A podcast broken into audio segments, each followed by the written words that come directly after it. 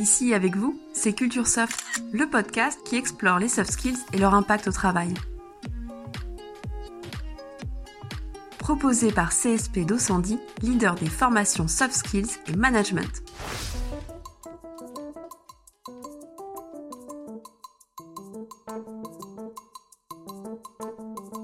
Bonjour tout le monde. Bonjour, bonjour. C'est vrai, soyons polis. Et d'ailleurs, la politesse, est-ce que cela fait partie des soft skills? Vous le constatez sans doute, les soft skills, tout le monde en parle. Mais sait-on vraiment ce que ces compétences regroupent? Quelle famille elles englobent, par exemple? Les soft skills ne forment pas une seule et même famille? Ah non, pas vraiment.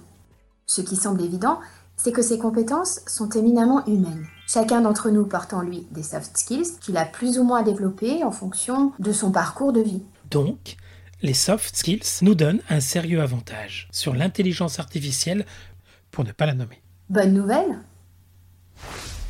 Et si on passait en mode découverte pour mieux saisir toutes les dimensions de ces compétences? Ok, commençons par revisiter la notion même de compétence. Euh, bah, euh, tout le monde voit ce que c'est. Définition? Euh, c'est une connaissance qu'on active. Mhm. On va plutôt reprendre l'approche de Guy Leboter, qui a beaucoup travaillé sur la notion de compétence. Il parle de savoir agir et interagir en situation professionnelle. C'est-à-dire Concrètement, il définit trois axes. Le premier, c'est l'exercice de cette capacité d'action, la compétence donc, en situation professionnelle et de façon dynamique. Avec le deuxième axe, on comprend que ce savoir agir et interagir combine des ressources internes et externes pour atteindre des objectifs. D'accord. Mais les ressources internes, ce sont nos connaissances, par exemple. Oui, et nos habiletés, nos capacités cognitives bien sûr, nos savoir-faire relationnels ou méthodologiques. et nos ressources émotionnelles. Dans les ressources externes, on doit trouver les savoirs que l'on a capitalisés jusqu'à présent, les logiciels et techniques que l'on maîtrise, ce genre de choses quoi. Exactement. Pour le troisième axe, Guy Le Boterf a défini trois dimensions, eh bien, il distingue la notion de compétence de celle de qualification. Autrement dit, la compétence dépasse la seule qualification.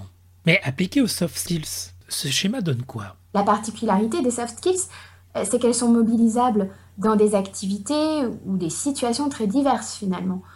C'est pour ça qu'on parle de compétences transversales. Elles ne sont pas exclusivement liées à un métier, pourtant elles peuvent être essentielles à son exercice, et puis elles mettent bien en jeu des savoirs et des savoir-faire. On a parlé de ressources émotionnelles. La notion d'intelligence émotionnelle revient souvent dans les médias B2B. Peut-on superposer les deux, intelligence émotionnelle et soft skills? A priori, non. L'intelligence émotionnelle n'est que l'une des dimensions euh, des soft skills. Je vois, on revient à l'idée de famille. Mhm. On pourrait même dire que l'intelligence émotionnelle constitue un prérequis pour activer ces soft skills. Elle permet de se connecter à autrui en étant capable de, de percevoir nos propres émotions, bien sûr, mais aussi celles des autres. À un autre égard, les neurosciences montrent que les émotions interviennent dans toute prise de décision.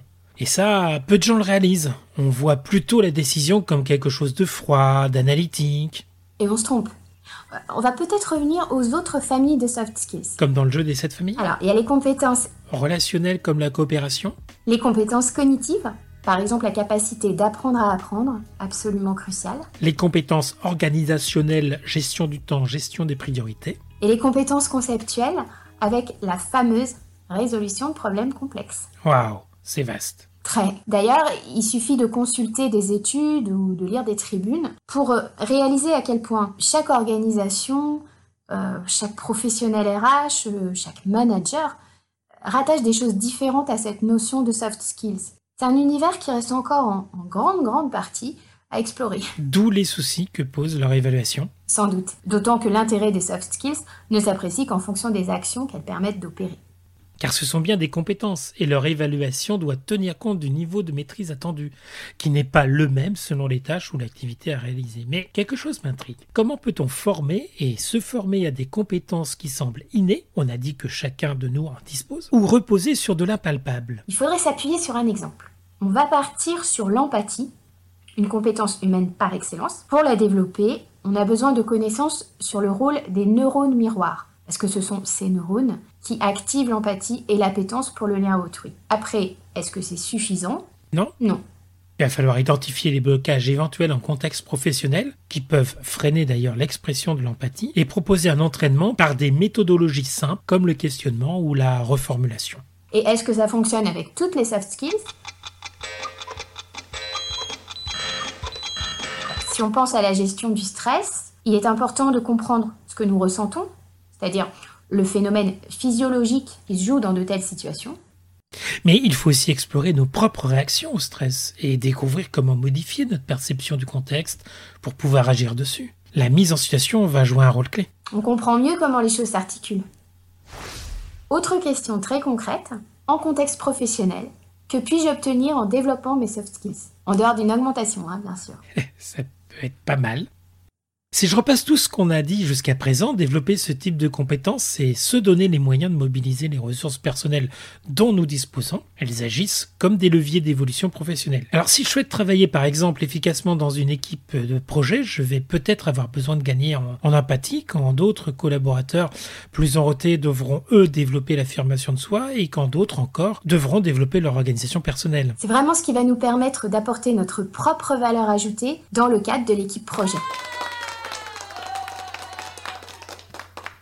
Là, on parle d'élargir le scope de ses missions, voire de ses responsabilités. Et pour travailler plus efficacement, tout simplement, les soft skills vont jouer un rôle Oui, bien sûr. Mieux se connaître, mieux s'organiser, euh, disposer de clés pour, euh, pour communiquer, coopérer.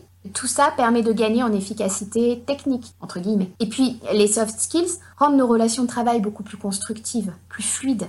Et tout ça, ça contribue directement à l'efficacité professionnelle. En fait, on a besoin d'explorer de façon beaucoup plus détaillée chaque soft skill. Alors là, c'est incroyable, mais c'est le principe de ce podcast. Non? Si. Dans le prochain épisode, on va faire un focus sur la connaissance de soi. Oh, ça me rappelle quelque chose. Socrate peut-être. Voilà. On verra que la connaissance de soi, c'est un socle qui nous donne des ailes. Et l'idée sera de découvrir comment procéder pour les déployer.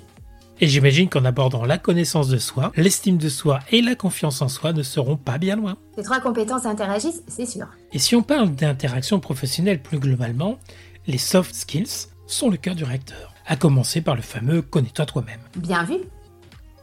Alors rendez-vous au prochain épisode? À très vite